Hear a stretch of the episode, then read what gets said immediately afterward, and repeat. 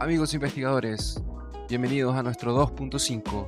Con Armando les queremos entregar un poco más de nuestra conversación informal y escapado un poco del tema central de nuestro podcast y que son los viajes que nosotros hacemos a veces, conversando y conversando. Entonces espero que lo disfruten, este pequeño pedacito de podcast, para que no nos olviden el medio de su semana. Un abrazo. ¿Sabes? Yo, yo me hice un... un- mi una vez me hice un piercing y fue de forma artesanal. Ups. Yo les recomiendo a todos Mucha sangre. nuestros au- auditores que cuando ellos quieran hacerse un piercing o quieran colocarse un aro, por favor, vayan a una tienda de tatuajes, una Sí. tienda de piercing y háganlo de la forma mejor posible. Vale la pena. Eh, le pedí a una amiga que me ayudara a colocarme un aro, porque yo me quería colocar un aro en, en la oreja. Fui a la casa de ella, estaba el papá, el pololo y el hermano llegó después. El hermano todavía es amigo mío. Y, y yo le pregunto, bueno, ¿y cómo lo vamos a hacer? Y me dice, ¿trajiste el aro? Y dije, sí, traje el aro. Dice, ok. Y yo saqué mi arito que me quería colocar, que era una, una expansión falsa. Que, era, que se veía como expansión en el frente, pero era un aro normal. Y me dice, ya, ok, siéntate. Me siento. Pero, ¿Qué edad y- tenías? Tenía... tenía Fue el año pasado. 20 Claro, fue ah, la semana pasada. Ok. me dijo, siéntate. Y yo dije, ok, me senté. Y ella fue a, a la cocina, trajo dos cubos de hielo y me dijo, colócalos en tu oreja. Y yo dije, ok. Y coloqué los hielos en, en, en mi oreja. Y me dijo, espera ahí un poco. Ok. Me quedé ahí. Se me empezaron a helar los dedos, se empezó a derretir el hielo. Mi oreja se empezó a poner roja. Y yo dije, oye, mi oreja está roja. Y me dice, no, se tiene que poner morada. What? Y yo le dije, ya bueno. Así que esperamos. Después Claro, que tu oreja a comenzar a, a morir. Prácticamente. Y, y ella me dice, no, eh, ok, sácate, saca, vamos a sacar los hielos, sacamos, eh, botamos los hielos, agarró el, el piercing, mi aro, que el problema del aro es que no, él no tenía punta, porque como era un, como era un, como era un expansor falso, Ajá.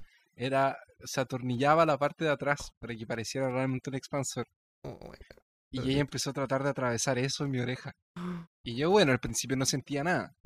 Y seguí sin sentir nada. El problema fue que mi oreja se empezó a hinchar. Me imagino. Porque ella estaba haciendo presión y como no tenía punta, estaba pasando hasta cierta parte nomás. Oh. ¿Cómo no se le que hacerlo con un- una aguja? Aunque sea cualquier aguja. Después se le ocurrió hacerlo con una aguja. Entonces saca el piercing, empieza a salir un poco de sangre y ella vuelve con la aguja. Y al final de la oreja estaba tan hinchada que no alcanzaba, ella ya no tenía más fuerza para pasar la aguja. Oh, wow.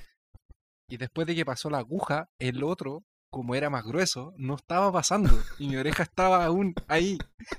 Y yo así como, Wow. socorro, ya me arrepentí, no quiero hacer esto. Y me dice, no, si ya estoy viendo la, la punta al otro lado. Y su hermano, que era, estaba estudiando odontología, agarró un bisturí y me cortó la oreja para que saliera por el otro lado. Oh, wow. Salió. ¡Pum! Y mi oreja estaba tan hinchada que el piercing no se podía atornillar de vuelta. Qué terrible. Entonces no, entonces no, no podía, ella, te- ella tenía que de alguna forma eh, dejar ese orificio abierto, porque si sacábamos el piercing y yo no me lo atornillaba o me iba a la casa sin el, sin el piercing o esperaba que se deshinchara, se iba a cerrar y eh, todo esto no iba a servir. Mi tajo, mi, mi, mi- todo mi- el hielo, no iba a servir para nada. Y resulta que ella agarró un, un arito de ella, un, un piercing de ella de plata para que no se me infectara, que tenía una flor. Lo que había. Es lo que hay. Pero lo puedo haber puesto al revés. De adentro hacia afuera. Eh, Pero claro que no. ¿Cuál es la gracia de haberme hecho pasar por todo eso si no tengo que volver media hora a mi casa caminando con una oreja, con una Sangrando con una florcita, flor. con una flor? Qué terrible. Esa fue mi historia de... Qué horrible. Me acordé ahora, pero lo encontré tan ad hoc al podcast. ¿Y ese no lo conservaste? Me imagino que no. No lo... eh, lo usé un tiempo. Todavía tengo la marca del tajo, del bisturí. Y... Pero no tengo... No tengo el hoyo. Va, no tengo, no tengo el agujero, no sé. El orificio. El orificio. Ah, No, ese, ese se cerró, se cerró. se cerró, pero te queda duro. Pero está durito. la, in- adentro también.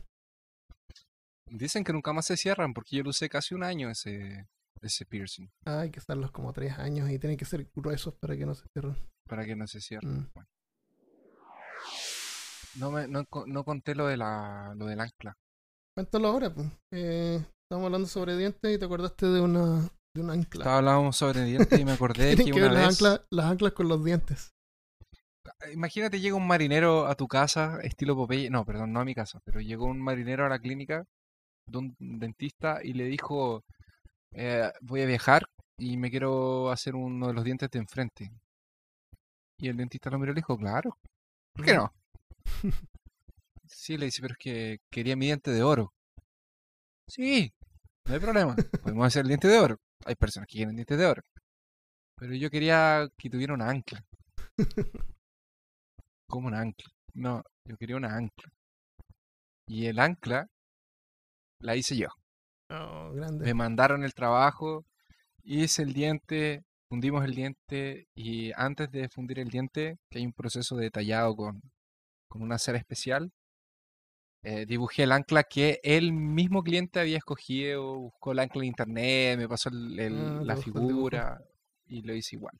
Qué Fundimos el diente en oro y, y la- el ancla es en relieve, no es en ¿Y no es tallada. ¿Pero es de metal el ancla o es de, de pintura? Era parte de la misma de la misma pieza maciza de Ah, oro. ¿No tienes fotos de eso? No tengo fotos, me gustaría haber tirado fotos. Debería haber tirado fotos, la verdad, pero no, no, no se me ocurrió. Qué Me dio vergüenza. ¿Sabías que antiguamente los marineros llevaban aros? Porque si es que morían en el mar o, o los tenían que enterrar, eh, los enterradores usaban los aros como forma de pago. Así que tú andabas trayendo, colgando de tus orejas el dinero para enterrarte. Ah, para ser enterrado. Sí. Los cruzados, cuando fueron a. Cuando, los, cuando, cuando iban a las cruzadas en Jerusalén, para que no los. Cuando se morían en el campo de batalla y no los confundieran con, con cuerpos de islámicos y les dieran un entierro cristiano, se trataban cruces en el pecho. Oh, Entonces les robaban las armaduras, porque después de las batallas habían saqueadores. Y se robaban las ropas y se robaban Estos las son los jugadores de, de los MMO. Son los jugadores, exactamente. Y la persona se muere y va y hacen el, y hacen Y el le- loot. y les- la le, llaman, le llaman loot o botín. Claro. Y después de que se tomaban todo el loot, eh, para que les dieran entierro, es verdad, se tatuaban Wow. cruces en, la, en el cuerpo. Yo estaba pensando que, como tú dijiste, que la gente está como. Como la moda de tener los dientes súper blancos y claros. Y los dientes son como medio. color hueso. ¿Son huesos? Los dientes son huesos, ¿no? Son formaciones minerales. Es mineral, mineral. Pero no es, es un poco de calcio y un poco de mineral. Y los huesos no. Ah, los huesos son como más esponjosos.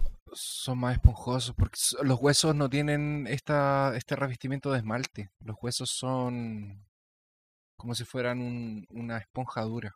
Son huecos, son, son, son huecos. Tienen orificios por dentro. Porque los hace más leves. Bah, Ya. más leves. Los hace más livianos. El otro día estaba sacando la basura debajo de la, del lavaplato. Y había una esponja que yo había estado usando antes para lavar la losa. Pero se cayó atrás y estaba dura. Podríamos decir que era como un, como un hueso. ¿Sí? Pongámoslos al lado de nuestro charqui, como piel de, de momia. Claro. Esponja de hueso. Le voy a tomar una foto. A poner- mi esponja dura. So- Solo, solamente quien, quien vive solo sabe qué significa el placer de una esponja nueva para lavar platos. Oh, qué cosa más rica. Pero después uno abre el paquete y se secan el resto. comprar de una. Bueno, yo eh, supongo que soy culpable porque uso una pasta de dientes que blanquea los dientes. Y he notado resultados porque me, le dije a mi señora que también lo usara. Y en un par de meses, el otro día le fui a tomar una foto. Y así random. Y miro la foto y me doy cuenta que tiene los dientes más blancos que antes. Así que funciona. No son perfectamente blancos ni tampoco esas, No, esas son como luces perfectos. ultravioleta que se ponen. La, la- el pro- cuando tú te vas a blanquear los dientes, lo puedes hacer de dos formas. Uno, puedes usar esa pasta de dientes, que lo que la ver, lo que realmente tiene esa pasta de dientes, o esa crema de dientes, no sé cómo se dice en, en otros lugares, no sé, Chile, Crema es como dental. crema dental. Eh, lo que la verdad tiene son abrasivos. Entonces lo que tú haces es ir desgastando la superficie de tu diente y vas mostrando, le vas sacando el esmalte, porque el diente tiene dentina, que es una formación eh, que es descalcífica, y adentro de eso tiene la pulpa, que es lo que duele cuando tienes la carie, porque eso es lo que tiene la conexión nerviosa con el, con el hueso y con tu sistema nervioso. Y arriba de eso tiene algo que se llama esmalte. Y ese esmalte es el que protege el diente y es el diente duro. Y eso es mineral. ¿Y eso se regenera? es... No, no se regenera. Los dientes no Oh. se regeneran. Entonces cuando tú vas, cuando tú tomas mucho café, fumas o no te lavas los dientes, los dientes se van poniendo amarillos porque eso se va poniendo amarillo porque el mineral se va poniendo amarillo. Y esos, eh, esas cremas dentales, esos, esas pastas de dientes, lo que hacen es, es un abrasivo. Ya, como que te vas quita la, primer- la pasando capa de la capa que está La- teñida. Exacto. Y por Mm. eso va mostrando más tu, O sea, si sigo tomando café, va a haber un momento en que ya no voy a poder seguir quitando el esmalte y voy a llegar a la pulpa. Claro. Eventualmente. ¿Qué podría, ¿Cuál sería el peor caso? El peor caso sería que, que no, eh, eso tiene un límite. La gente se muere antes de llegar a la pulpa. La gente se muere antes. No me Ah, imagino que se muere antes. Cuando Ah, tú te vas a hacer un blanqueamiento, cuando tú vas a la- al, al dentista y dices quiero que mi diente esté más blanco, ujú.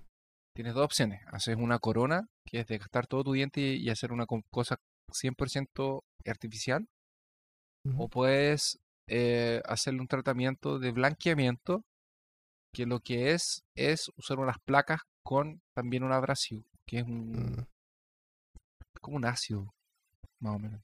mm. Y, y eso de como unas luces que se ponen como una, una como una cosa que se pone que los ilumina como azul. Puro cuento. Eso, eso de ahí es cuando, eso es cuando tú, eso es una luz ultravioleta, o sea, perdón, es una pistola fluorescente o de luz fluorescente, una cosa así, que lo que te lo ponen cuando tú tienes una restauración que es con una resina que- que es fotopolimerizable. Una resina fotopolimerizable es una resina que es blanda y que se coloca dura cuando tú le aplicas una luz ultravioleta. Ah, es como entonces una, una cubierta. Entonces, por ejemplo, tú tienes una carie y te sacan un pedacito del diente. Entonces, cuando te hacen al tiro ese, cuando te llenan al tiro ese espacio, lo hacen con una resina fotopolimerizable. Entonces, coloca la resina que es blandita y después te, te colocan esa pistola de luz. Cre- Creo que es luz fluorescente. Y eso hace que la resina quede dura. Bueno, si alguien no tiene el dinero para comprar esta resina fotomovilizante, eh, fotomotorizable, y se quiere tomar una foto con su teléfono, lo único que tiene que hacer es, después de tomar la foto, va al teléfono y puede cambiar la temperatura del color. Todos los teléfonos tienen opciones para eso. Y si le pone la temperatura del color un poquito más azul, el diente se va a poner de amarillo un poquito más blanco. Sin gastar dinero en estas resinas en estas- foto en estas resinas. motorizables. Polimerizables.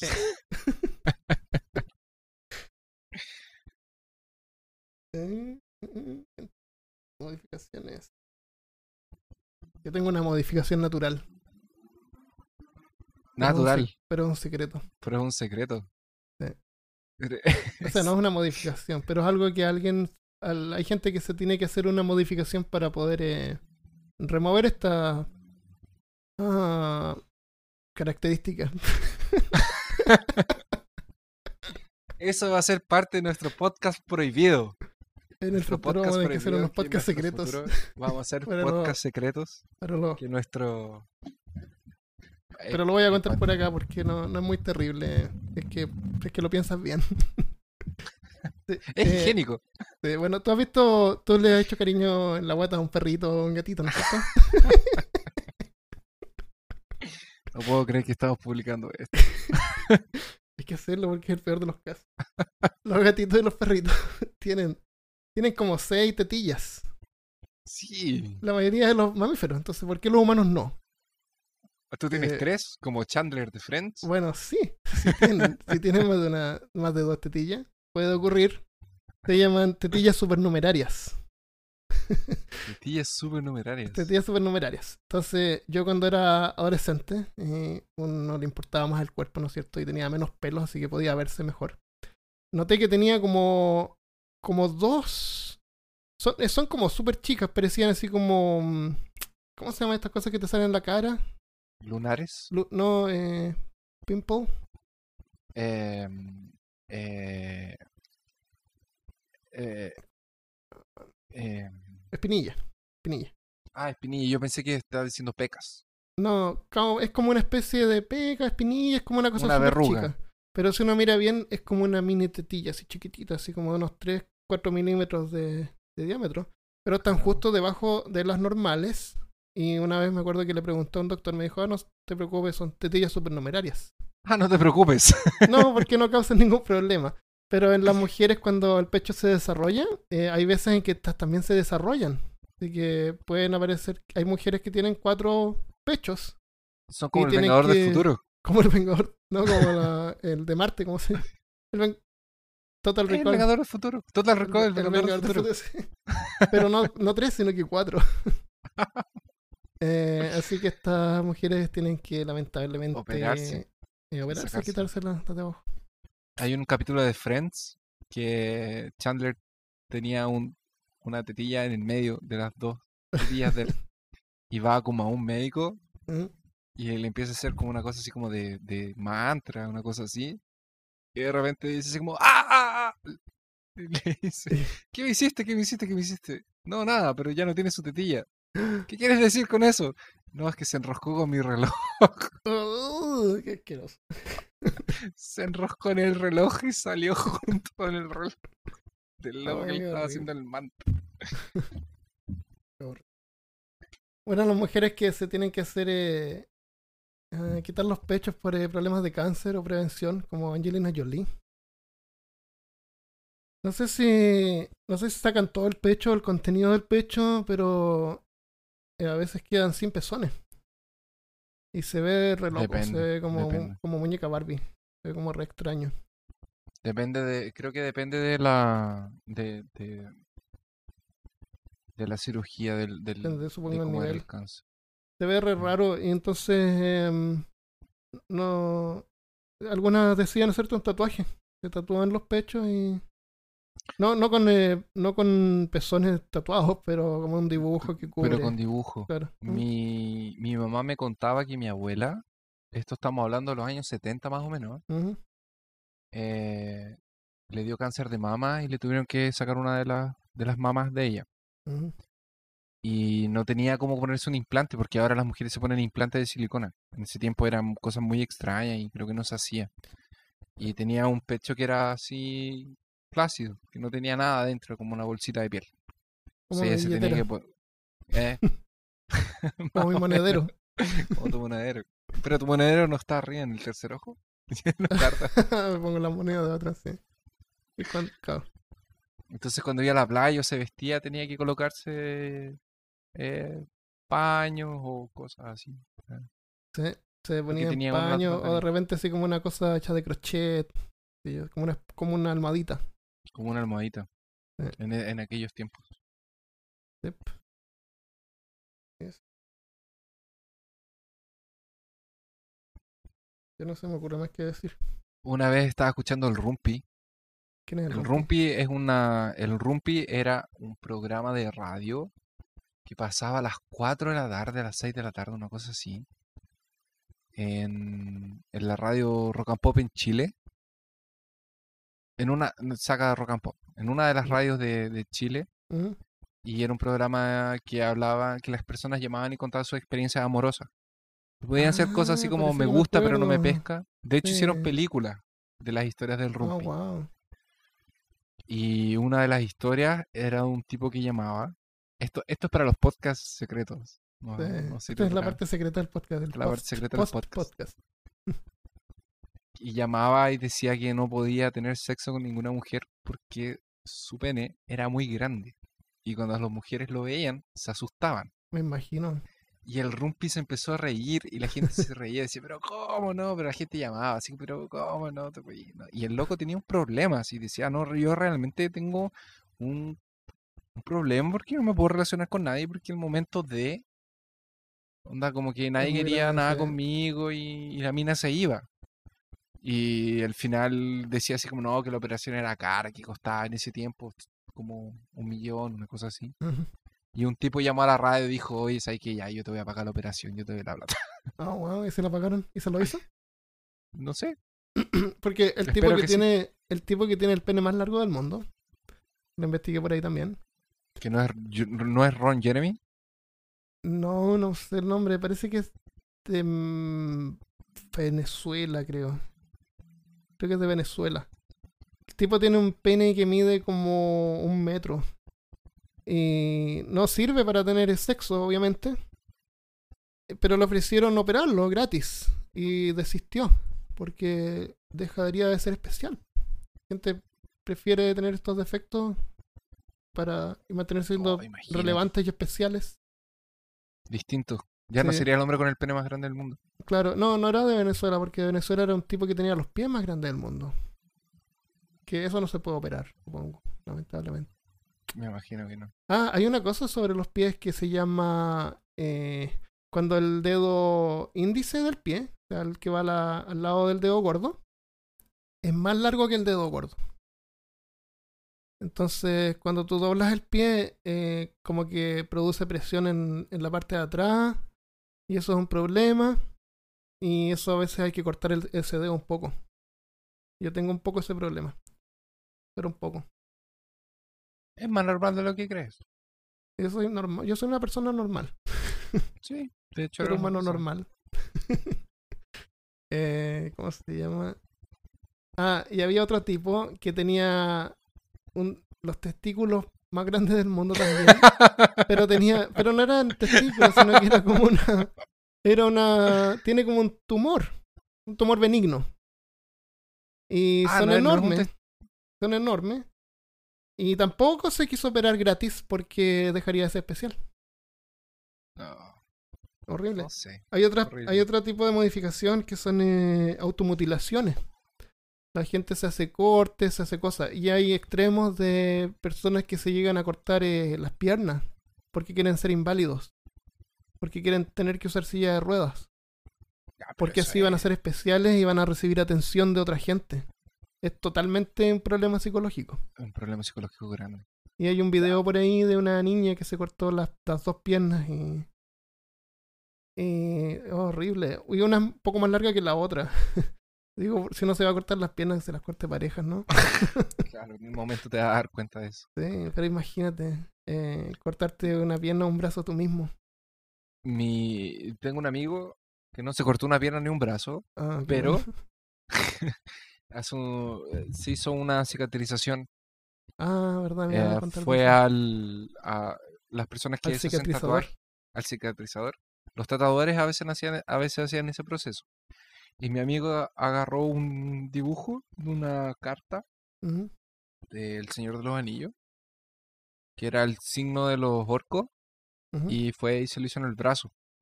Entonces me, me contaba que el proceso era básicamente, eh, se sacaba un pedazo de piel, que era con un bisturí, le cortaba un pedazo de piel, de la parte de, de encima de la piel, eso sangraba, y después se lo limpiaba con vinagre.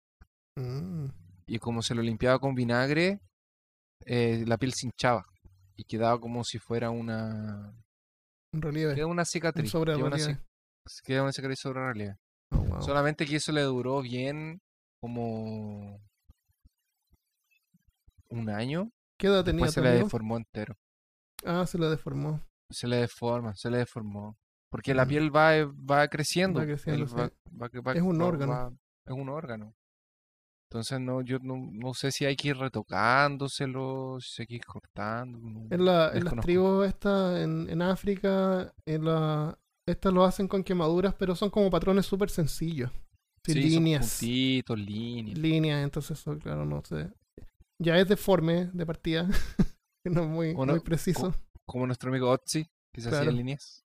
Ah, ah, yo tenía una cosa anotada, pero parece que se me perdió. Cosas que no hay que buscar en internet. Cosas que no. Nueva sección del podcast. Sí, una nueva sección del podcast. busquen. Buscando, eh, investigando algo, encontré algo que era Que no quería encontrar. que no quería encontrar. Pero ahora no me acuerdo el nombre. Ah, voy a cortar. Ah, sí, acá lo tengo. Es una formación excesiva del tejido eh, cicatricial. En un sitio de un corte, así como tú dices que se deforma. Eso se llama, eh, pero no lo busques en internet, se llama queloides. En inglés se llama keloid y se escribe K Ah, sí. K-E-L-O-I D de dedo S de Samuel. No lo busques en internet. No lo vamos, no vamos a dejar link y tampoco les vamos a avisar cómo se No. escribe. no, ah, bueno. No. O sea, para que sepan cómo se llama, pero. Claro. Claro, Armando, no hay que tenemos dos horas y quince minutos de podcast. ¿Y quién tiene que editar esto? Eh, yo no, no tengo ninguna modificación corporal que me permita modificar dos. Hay que modificar este podcast para que quede más corto. No, pero la parte esta extra la vamos a dejar eh, así tal cual. Esto Yo no vi la, no vi la hora cuando, o sea, no vi el tiempo de podcast cuando, cuando empezamos a grabar esta parte. No, pero voy a tener que escuchar todo, porque cuando lo voy editando hay que escucharlo completo. Eh, para poder entregar la mejor eh, calidad posible a los oyentes. Así que espero Claro que que quienes estén escuchando se hayan entretenido un rato o un par de horas. si es que van manejando, tienen una, un viaje del trabajo a la casa medio largo. La casa, uno de ida y Sí. vuelta cuando hay tráfico. vamos, vamos a hacer todo lo posible para entregar un episodio semanal. ¿Vamos a decir de qué se trata el siguiente episodio o lo dejamos de sorpresa? ¿Sabemos de qué se trata el siguiente episodio? Es misterioso. Misterioso, ok. Vamos a dejar de sorpresa entonces, pero vamos a publicarlo el siguiente lunes. Así que eh, me despido. Yo también me despido, les dejo un abrazo. Ah, jaja, pero sí les voy a adelantar una cosa. ¿Dónde Especial de? Halloween. Ah. Especial de Halloween, amigos míos. Uh, ¿Qué va a pasar en Halloween? Ah, vamos a salir a pedir dulces. Caramelos. En vivo. Caramelos. En vivo así directo. 30 o 40 años de edad. Pero vamos Bueno, a estar hay que- que disfrazados. hacer un disfraz, un disfraz bueno. Cuando me pregunten, ¿pero usted está disfrazado de qué? De un- una persona de 30 años. Como disfrazado de un niño de 12. Claro, muy disfrazado. Eso. Buenas noches, amigos. Este episodio fue grabado por Armando Loyola y Christopher Kovacevic. La música es de Lakey Inspire Warm Nights.